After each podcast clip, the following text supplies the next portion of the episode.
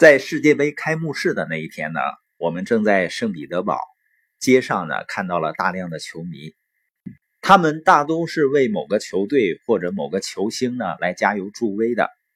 那据统计呢，现在体育赛场上的超级英雄们啊，大都出生贫寒。这证明什么呢？这证明了梦想的力量。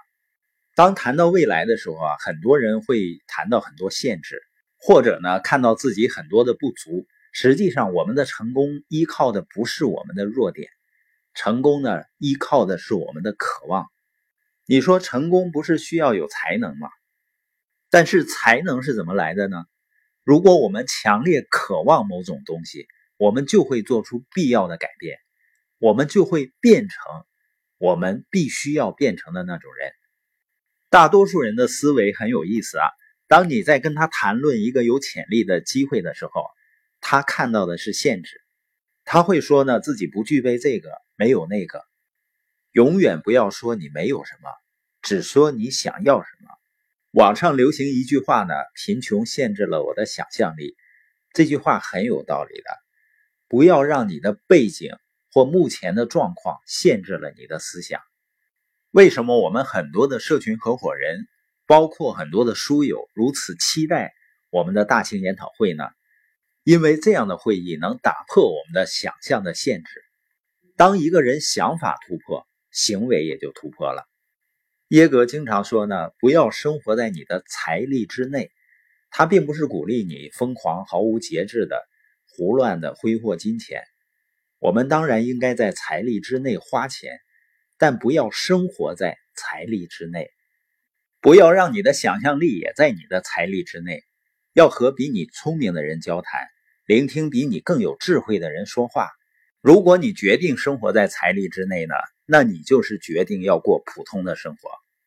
穆格塞博古斯呢是美国 NBA 著名的球星，他的成功呢让很多人觉得很诧异，因为他身高仅有五点三英尺，但是他把。六点五英尺和六点六英尺的白人、黑人球星给挤出了篮球队，是因为他有更好的现实条件吗？肯定不是的。包括像邓亚萍，他的身体条件是不适合去做乒乓球运动员的，但是他们有着渴望。所以呢，你要经常谈论你想要什么，你要做什么，你要做什么改变。这样谈论呢，我们慢慢就远离了那些失败者心态的人，我们也远离了失败者心态。你说很多人也有渴望啊，而且他也很有潜力，但为什么会放弃了呢？因为很多人害怕，他害怕朋友对他们的看法，这是不是很愚蠢？他们如此在意朋友的想法，根本没有意识到，如果是真的朋友，那不管你做什么，都会喜欢你的。如果他们因为你的梦想而不喜欢你，那么他们就不是你真正的朋友。实际上，很多人一生中最大的挑战就是，看似很多很亲近的人，在污染他的大脑。比如，有的人说你做不到这个，做不到那个，他凭什么能决定你有多大潜力呢？生活和有些人呢，会想尽一切办法偷走你的梦想，这实际上是在伤害你和你家人的人生。你不能让他偷走你的梦想，你必须说呢。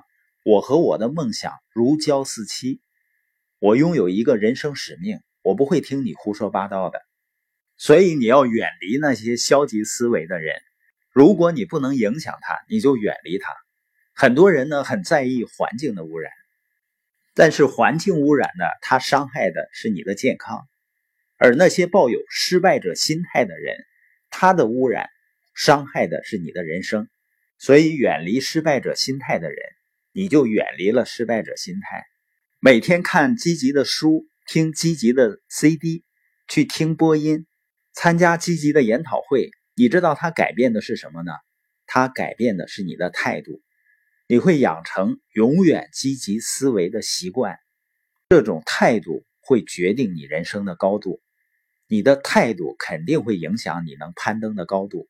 我们要攀登到什么地方，由我们自己决定，而不是由你的老板或者父母来决定。